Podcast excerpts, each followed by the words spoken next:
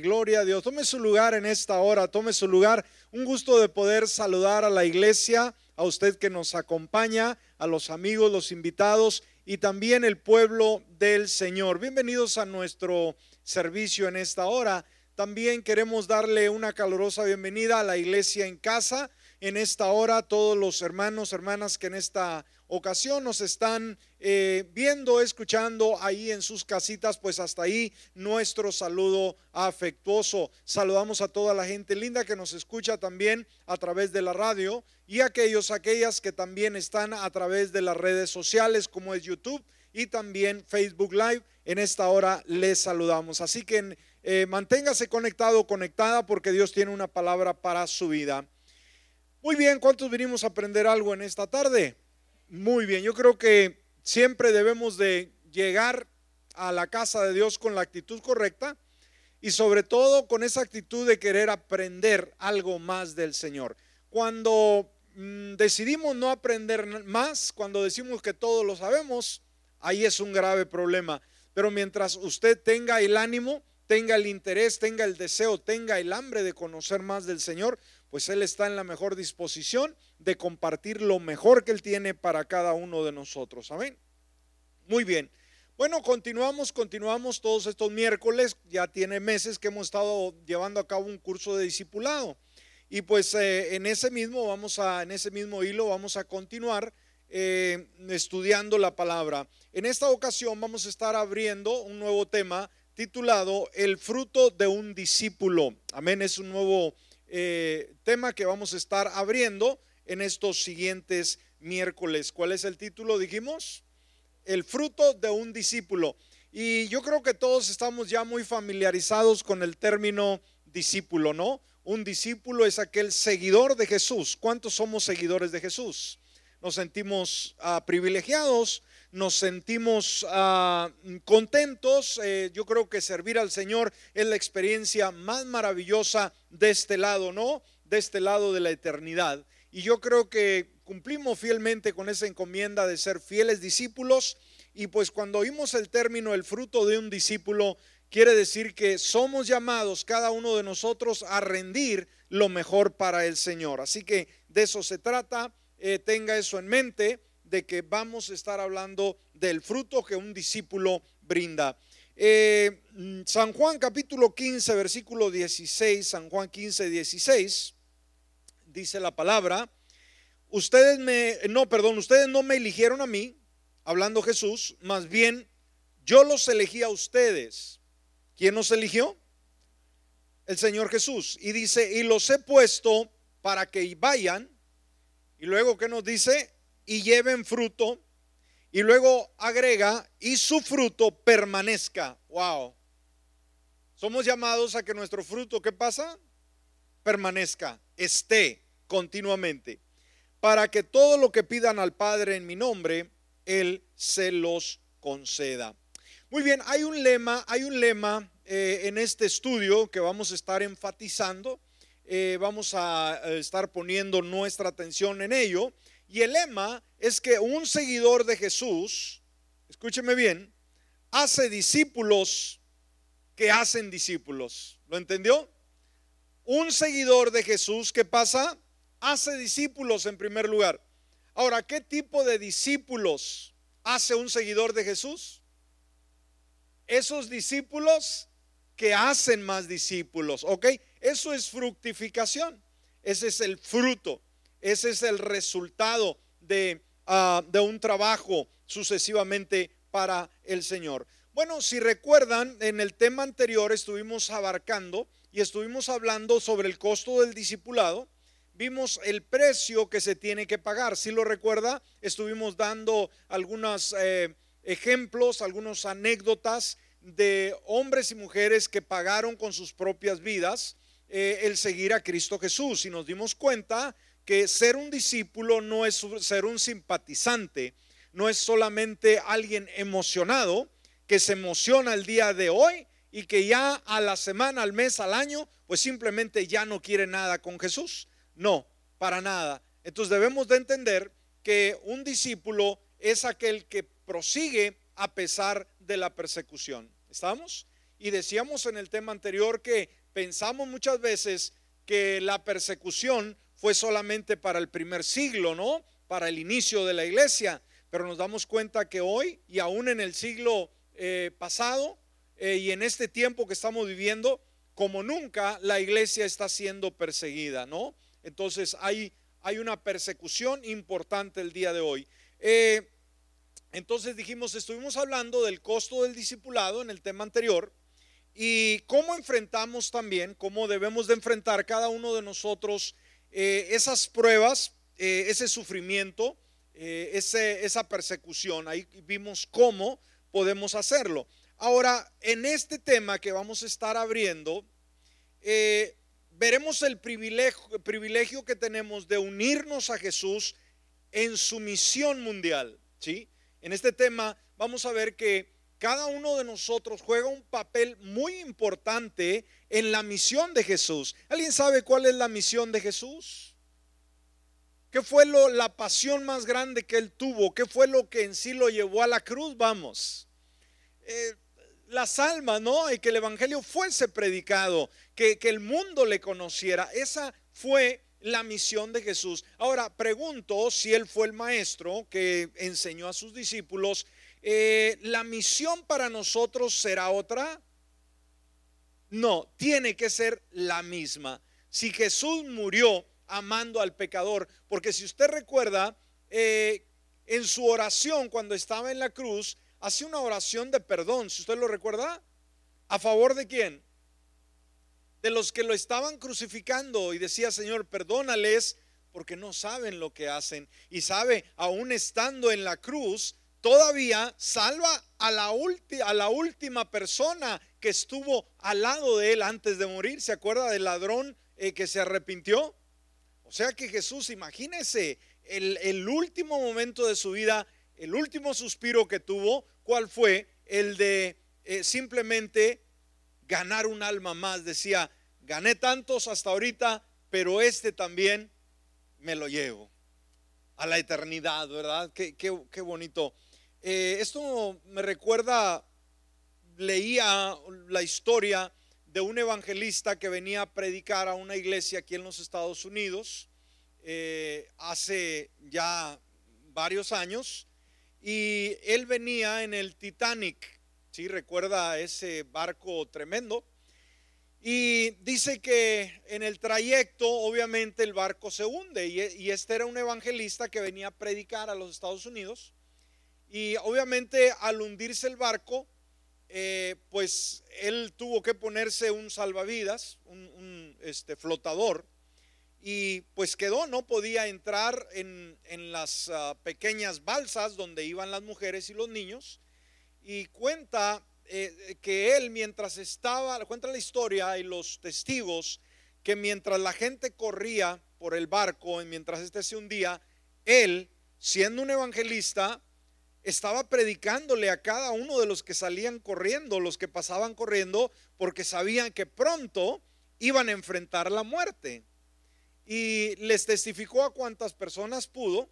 Obviamente cuando ya cayó al agua era una noche muy fría, el agua estaba demasiado fría y él no pudo soportar, pero dice que a la persona que le tocó a un lado le preguntó si tenía Cristo Jesús y le habló del Señor y esa fue su última palabra que él dio a ese personaje y él se hunde y muere.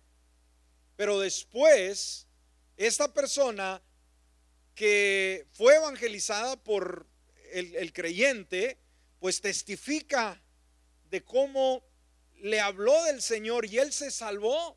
Increíble, se salvó en dos aspectos, ¿no?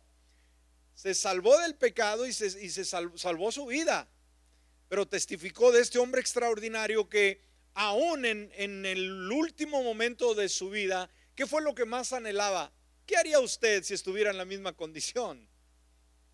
¿Ah? ¿Se preocuparía por testificarle al que andaba igual que usted corriendo y espantado?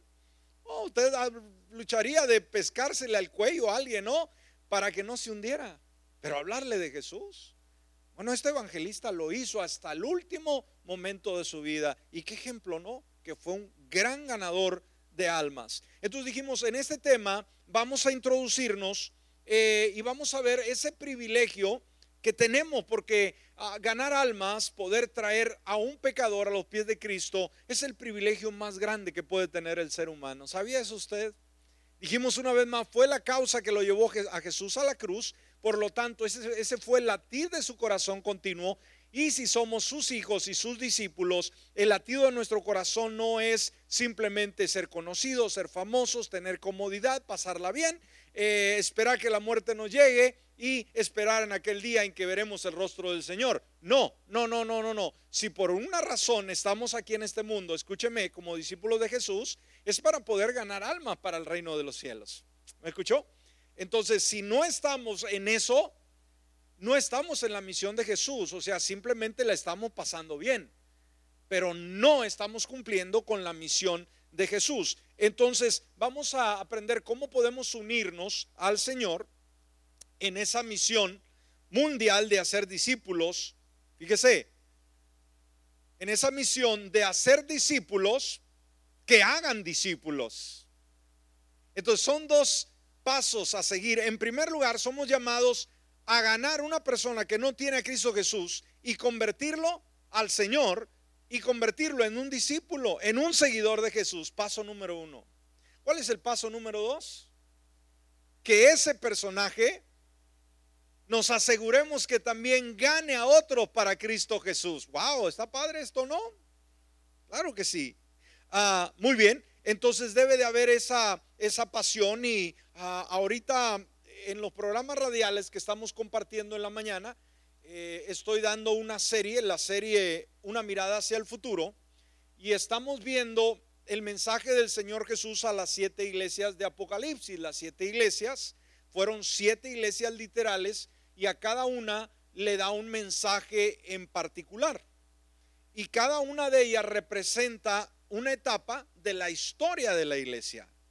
Eh, terminamos con Sardis, que era la iglesia que sale de ah, el tiempo de las tinieblas, de la oscuridad de la Edad Media y entra a una etapa de la reforma. Es cuando Martín Lutero y otros personajes eh, fueron claves para eh, empezar la reforma protestante, protestar en contra de cómo la iglesia, que era la iglesia del Señor, había caído eh, en un abandono terrible de, su servicio para con Dios. Había caído en la idolatría, en mandamientos de hombres, por lo tanto tiene que surgir una reforma. Y cuando vamos, ahorita estamos analizando, si usted no le ha puesto cuidado, le recomiendo que escuche a los temas porque estamos tocando el mensaje a la iglesia de Filadelfia. Y Filadelfia es la iglesia a la cual el Señor no le recrimina absolutamente nada. El Señor conoce a su iglesia. ¿Cuántos sabemos que Él la conoce? A Él no lo podemos engañar si estamos trabajando, si no lo estamos haciendo, si estamos solamente pasando el tiempo, si estamos fungiendo solamente o jugando a la iglesita. Él lo sabe. Él se acerca a su iglesia. ¿Por qué su iglesia? Entonces a cada una de ellas eh, le dio una condenación, ah, le recriminó algunos errores que cometía. Pero cuando llega a Filadelfia no existe ninguna queja de parte del Señor, ni una. O sea que era una iglesia que salía de la reforma, dijimos que salía de, ah, de, esa, de esa, etapa eh, como de la Edad Media en la cual se habían olvidado completamente del Señor y servían a, dogmas, a, teorías, a mandamientos de hombres sucesivamente. Ahora, cuando sale esta iglesia de la, ah, ya reformada, es una iglesia vibrante, una, una iglesia eh, con una pasión desmedida por ganar almas para el Señor. Y eso representa, esta iglesia representa la iglesia misionera, ¿sí? La iglesia de misiones mundial.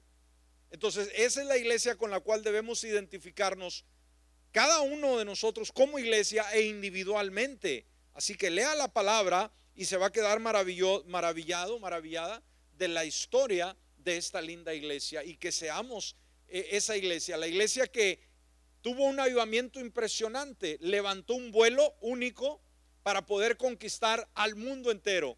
En el tiempo de Filadelfia fue que las misiones mundiales llegaron a un auge impresionante y el Evangelio fue esparcido en el mundo entero. Amén. Ahora nos toca a nosotros. Estamos viviendo en esta etapa de la pandemia, cosa que no vivió Lutero, ni, ni los demás reformadores, ni, los demás eh, seguidores de Jesús. Ahora nos toca a nosotros en esta pandemia, ¿qué vamos a hacer? Algunos están, se están doblegando, algunos se están acobardando, algunos se están enfriando. Eh, pero ¿qué vamos a hacer? Seamos la iglesia de Filadelfia, la iglesia apasionada de seguir ganando almas para Cristo Jesús. ¿Usted cree que en la pandemia el Señor quiere y tiene la disposición de ganar de alcanzar otras almas para Cristo o en la pandemia nadie se salva? Pregunto, es un momento propicio y es una oportunidad que Dios nos da a nosotros como discípulos de poder aventar la red, porque ya como se dice, las aves andan heridas. ¿Entiende ese concepto? La gente está preocupada, la gente tiene miedo y es el momento de hablarle del Señor Jesús. Muy bien, ah, ahora una pregunta muy importante. Eh, si a usted le dieran, por ejemplo, a elegir dentro de dos opciones, la primera es simplemente recibir un millón de dólares, es la primera opción. La segunda, simplemente recibir un centavo que se pudiese multiplicar.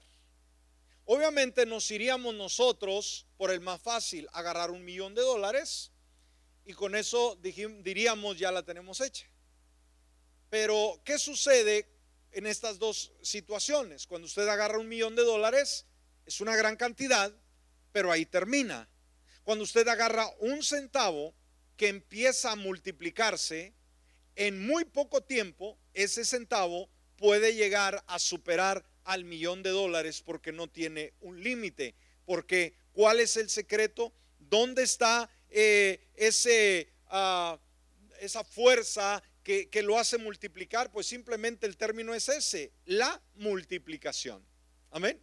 Un centavo que se multiplica, ¿seguirá siendo un centavo? No, para nada. Sino se va a convertir en un gran monto, porque un solo centavo multiplicado ¿A dónde puede llegar? No tiene límite, ¿sí me explico? Ahora un millón de dólares tiene un límite porque es, un millón y punto, se acabó. Bueno, ah, dijimos, ¿por qué se multiplica? ¿Por qué? Porque es algo que está en constante crecimiento. Es la multiplicación. Al multiplicar sus centavos cada día, usted, desata una ola de multiplicación. Ahora, todo banquero, toda persona que en algún momento dado eh, da orientación con relación a las finanzas, sabe, entiende muy bien el poder de la multiplicación. ¿Estamos? Eh, por ejemplo, en las inversiones, usted tiene algún dinero, quiere ponerlo en la bolsa de valores, quiere ponerlo en algún lugar que genere, pues obviamente los expertos le dicen usted ponga 100 dólares, ¿no? E inmediatamente usted déjelos a esto y déjelos acá y déjelos allá, se va a multiplicar. El, el trabajo de una persona, un analista en finanzas, obviamente conoce la importancia de la multiplicación, ¿sí? Ahora, de la misma manera, este es un poder, ¿sí? Un poder de multiplicación. Y sabe, de la misma manera, Jesús de Nazaret entendía muy bien el concepto y el poder de la multiplicación. ¿Me escuchó? Jesús lo entendía. Él, es el gran maestro por excelencia. Ahora, no solamente entendía el poder de la multiplicación, sino que él junta a doce discípulos y les explica paso a paso este tremendo poder de la multiplicación. ¿Sí?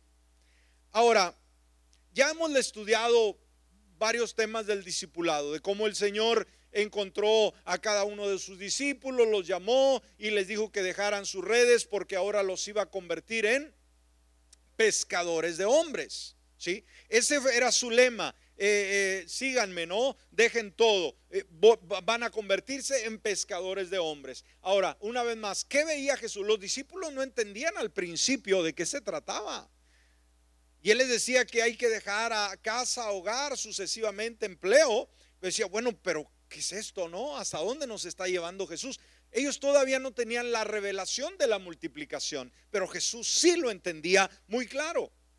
Ahora, ¿qué es lo que hace el Señor? Los toma a ellos aparte, los vimos en los temas anteriores, y les dedica un tiempo muy especial a ellos. ¿Sí lo recuerda? Sabe, Jesús ministraba a las multitudes. Eh, llegaban cientos y miles de personas donde él se encontraba. Pero para él lo más importante era dedicar un tiempo de calidad con sus doce discípulos. Y ahí no entraba nadie más, ahí no llegaban la, eh, multitud, eh, los enfermos o los agradecidos o, qué sé yo. No, no, no, no. Había un tiempo muy especial en que se aislaba de todos y él eh, escogía solamente sus doce y, con ellos pasaba un gran tiempo maravilloso donde les enseñaba principios, donde les enseñaba todo lo que ellos necesitaban porque, como lo vimos en los temas anteriores, Jesús estaba pronto para ascender al cielo. Así que no quería que la obra que él comenzaba se quedara en nada, sino que se le diera seguimiento. Ahora, ¿qué tanto captaron los discípulos con relación a la misión de Jesús. ¿Será que los discípulos entendieron? Recuerda, eh, el Señor, ah, hubo un tiempo, el último tiempo que estuvo con ellos. Eh, fue un tiempo único en el cual pone las pautas, pone los principios, pone las bases, pone los fundamentos. Ahora, la pregunta es, ¿los discípulos captaron la visión de Jesús? Amén. ¿Cómo nos damos cuenta que los discípulos captaron la visión?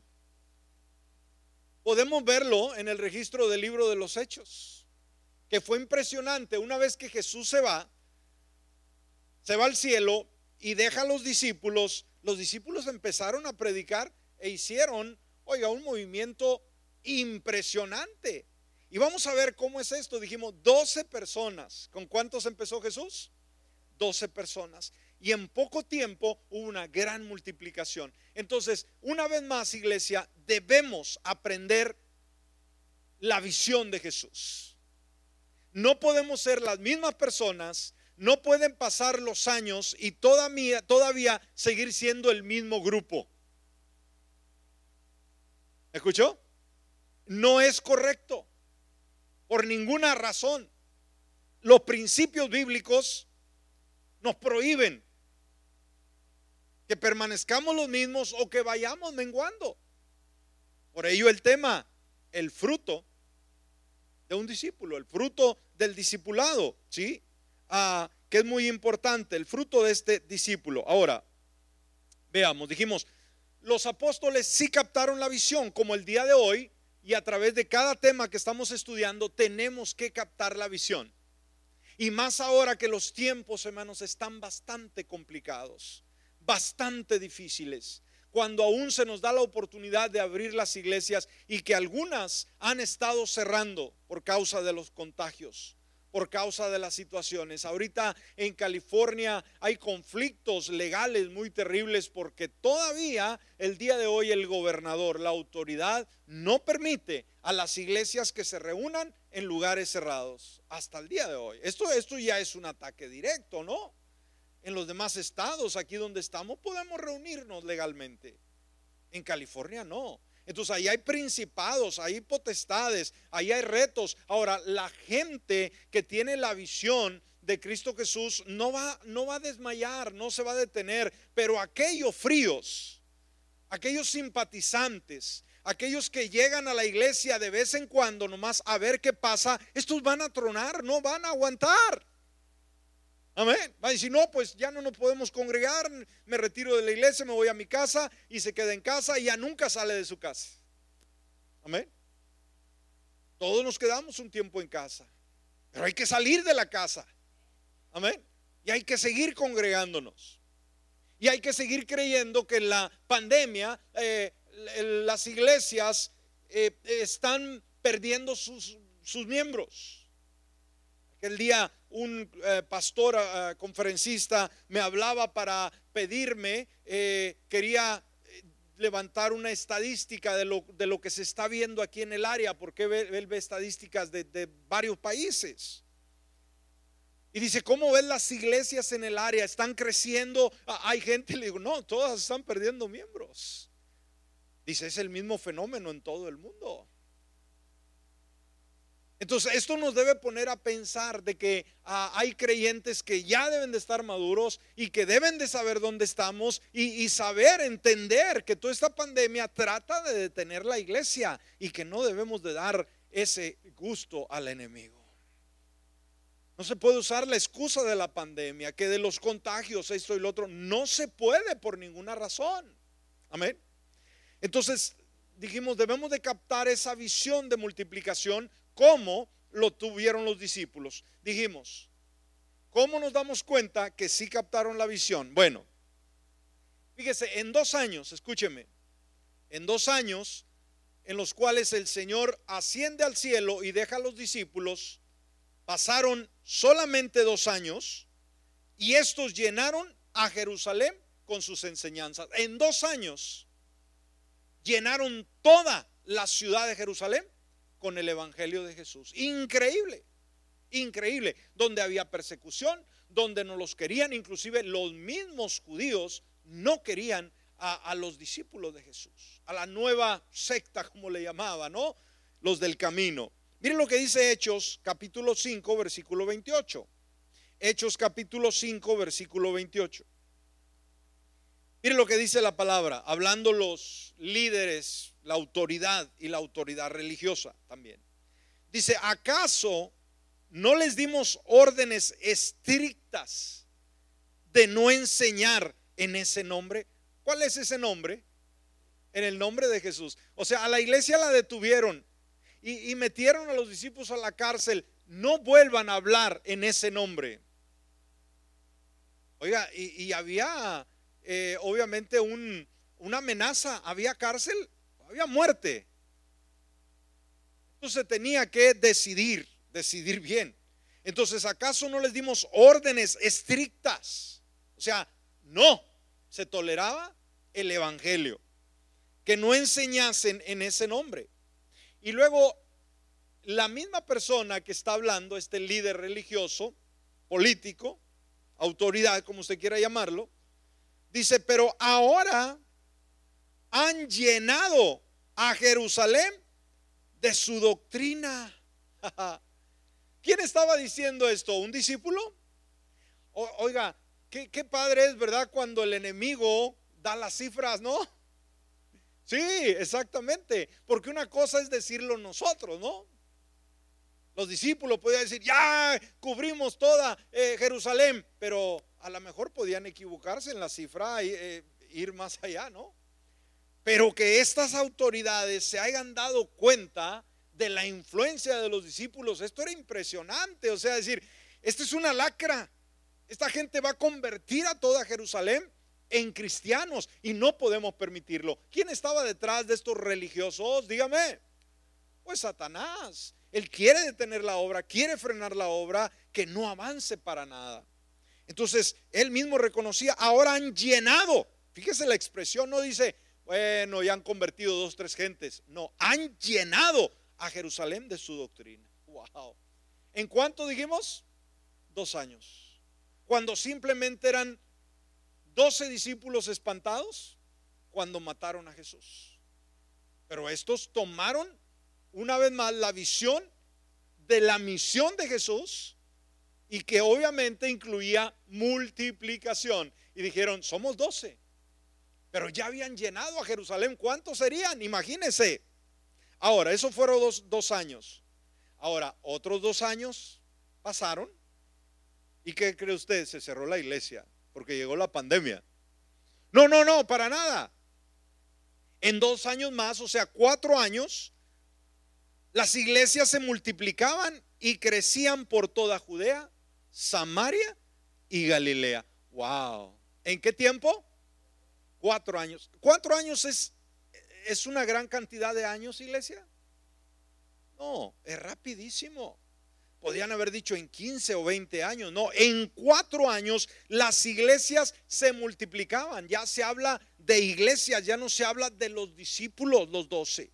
Miren lo que dice Hechos capítulo 9, versículo 31. Hechos capítulo 9, versículo 31. Dice la palabra, mientras tanto, las iglesias, fíjense el término que se usa, muy padre, ¿no? Ya, ya para este tiempo, tenía cuatro años, cuatro años que Jesús había partido. ¿Era mucho? Decimos. No, no, no, no, apenas acababa de, partir. Bueno, en cuatro años ya no se hablaba de un grupo de los doce, ya no se hablaba de los setenta discípulos que vinieron después, se hablaba de iglesias. Uh, wow, qué impresionante, wow, ¿no? Mientras tanto, las iglesias en toda, no dicen Judea o parte de Judea, en toda Judea Galilea y Samaria vivían en paz y eran edificadas en el temor del Señor. Y mire lo que agrega, y su número, wow, o sea, la membresía iba menguando. Ojo. y su número iba en aumento por la fuerza del Espíritu Santo. ¿Cuántos dicen amén a ello? Qué tremendo. Dijimos, ¿cuántos años? Cuatro años, ya no solamente habían conquistado la gran ciudad de Jerusalén, sino, ¿y, cuál fue el mandato de Jesús? ¿Recuerda, hermanos? ¿Cuál fue el mandato eh, en la gran comisión? Que fueran a predicar dónde? En Jerusalén, en Judea, en Samaria y hasta lo último de la tierra. Ese fue el mandato de Jesús. Ahora, una vez más, ¿lo captaron los discípulos? Amén. La, pregunta es, ¿lo estamos captando los discípulos del siglo XXI? Debe ser. Debe ser. Amén. ¿Estamos? Es el mismo Cristo, hermanos. El reto es el mismo. El diablo es el mismo. No ha cambiado. La gente es la misma. Y nosotros somos sus discípulos. Entonces, Tengamos muy presente, por favor, esto, hermanos, en estos días que estamos viviendo. Y recuerde, lo que viene no sabemos qué es lo que vendrá. Pero una cosa estamos seguros, las profecías bíblicas se están empezando a desenvolver, a cumplir lo que el Señor había profetizado. Si usted decía, pastor, desde que estaba niño, yo oía que la venida de Jesús estaba cerca. Mm, ya me hice viejo y nunca vino Jesús. Bueno, ahorita estamos escuchando esta pandemia y esto se está preparando el, eh, el, el, espacio para dar lugar al anticristo, aquel que va a gobernar en el mundo entero, que dice la Biblia que existirá. Y esto nos, eh, esto es una eh, pandemia, la Biblia nos habla de plagas que vendrían. Esta nos enseña que si somos vulnerables a las plagas, no podemos controlar todo. Entonces, cada acontecimiento que se está llevando a cabo, como usted se da cuenta, ¿ha ido usted a algún negocio donde eh, le dicen que ya no tienen monedas? Sí. ¿Le han dicho que use su tarjeta, que no use efectivo en algunos negocios? Amén. ¿Qué significa esto? Hermano, nos estamos acercando al número de la bestia. Va a haber una sola, un solo gobierno que va a controlar el mundo entero y va a haber una marca en la frente o en la mano derecha. ¿Sí? Antes no se explicaba decir, pues van a traer el 666 y ahora nos damos cuenta el microchip que va a estar o que ya está siendo este, incrustado en algunas personas. Ahora, podíamos pensar en aquellos años, pero ¿cómo, ¿Cómo no? Dice la palabra que nadie podrá comprar sin la marca, amén, de la bestia. Ahora, hace algunos años decir, pero eh, eh, eso es inconcebible.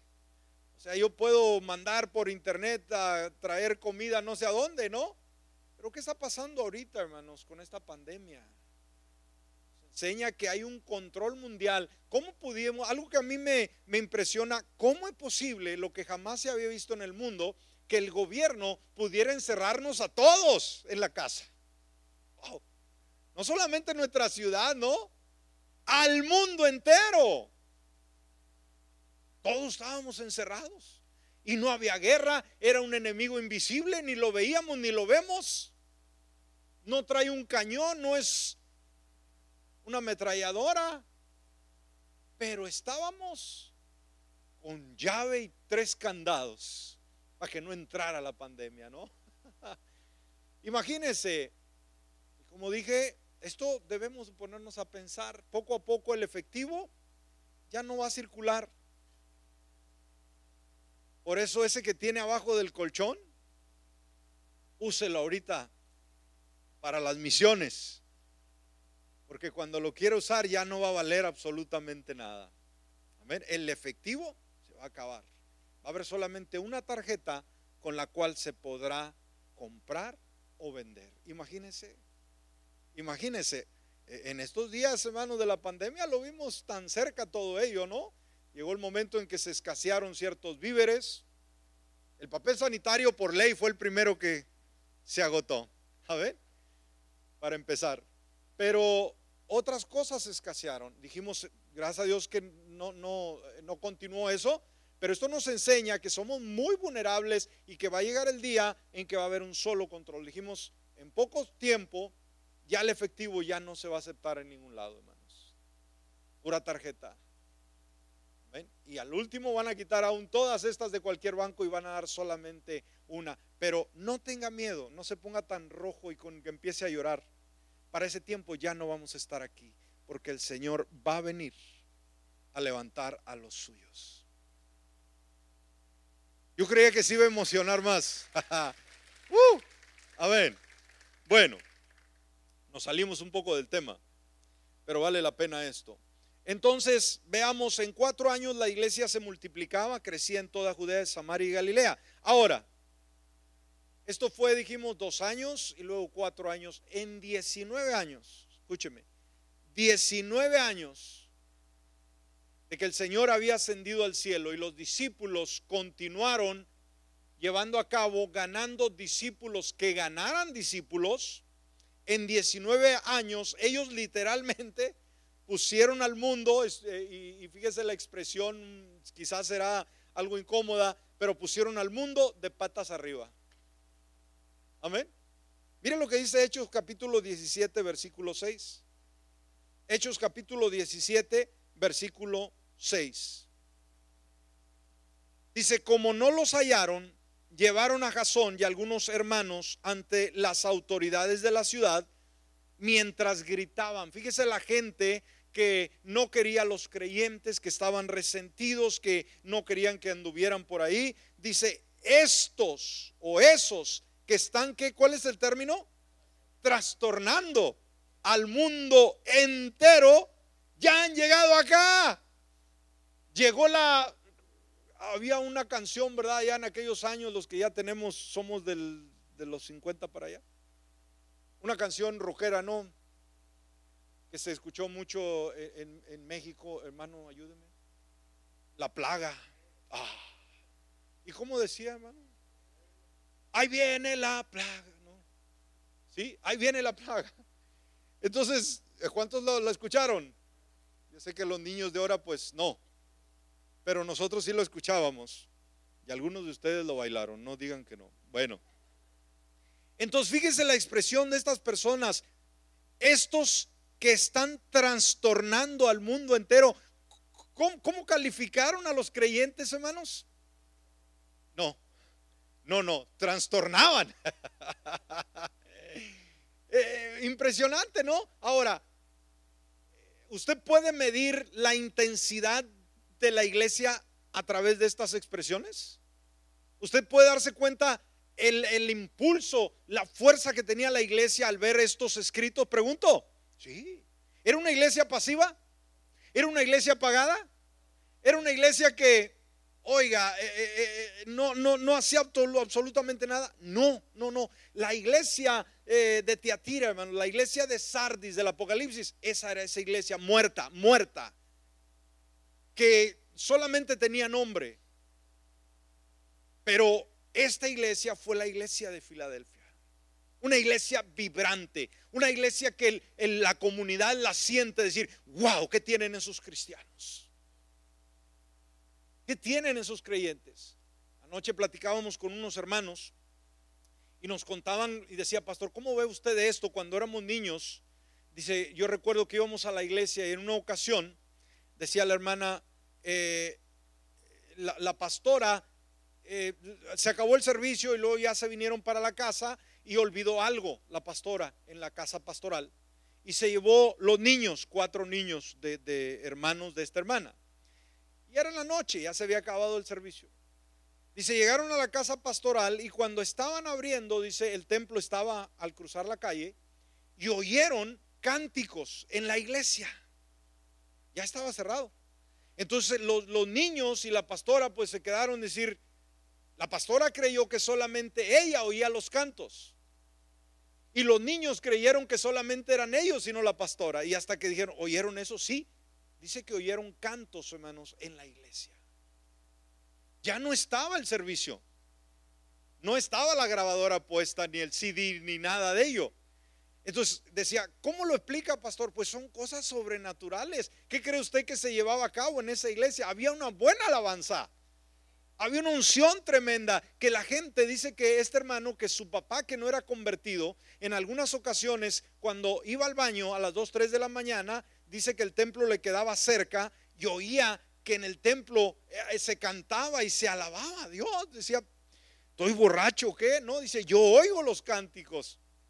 Son cosas sobrenaturales, pero imagínense la influencia de esas iglesias para que un pecador pueda escuchar cánticos.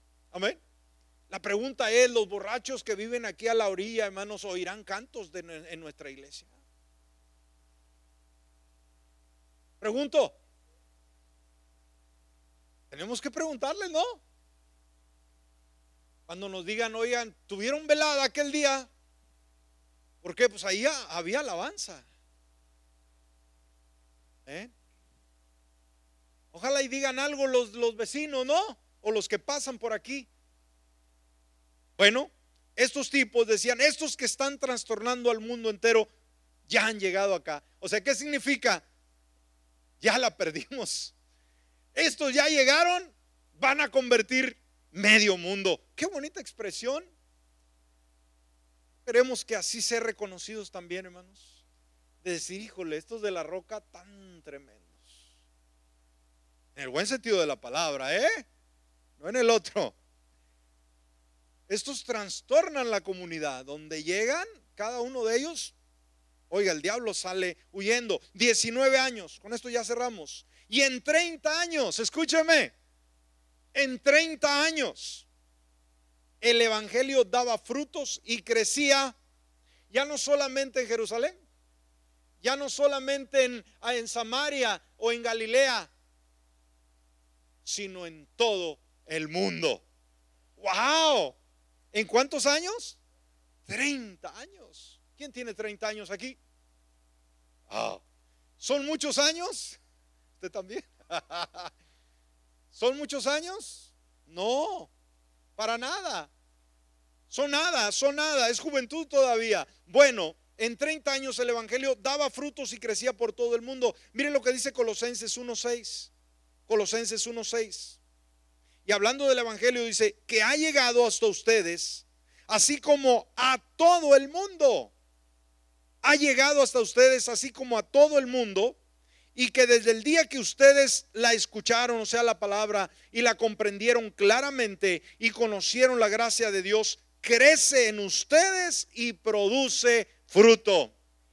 Wow, qué impresionante la palabra que ha llegado hasta ustedes, así como a todo el mundo, y que desde el día que ustedes la escucharon, primer lugar. Segundo, la comprendieron claramente. Tercero, conocieron la gracia de Dios, crecen ustedes y produce fruto.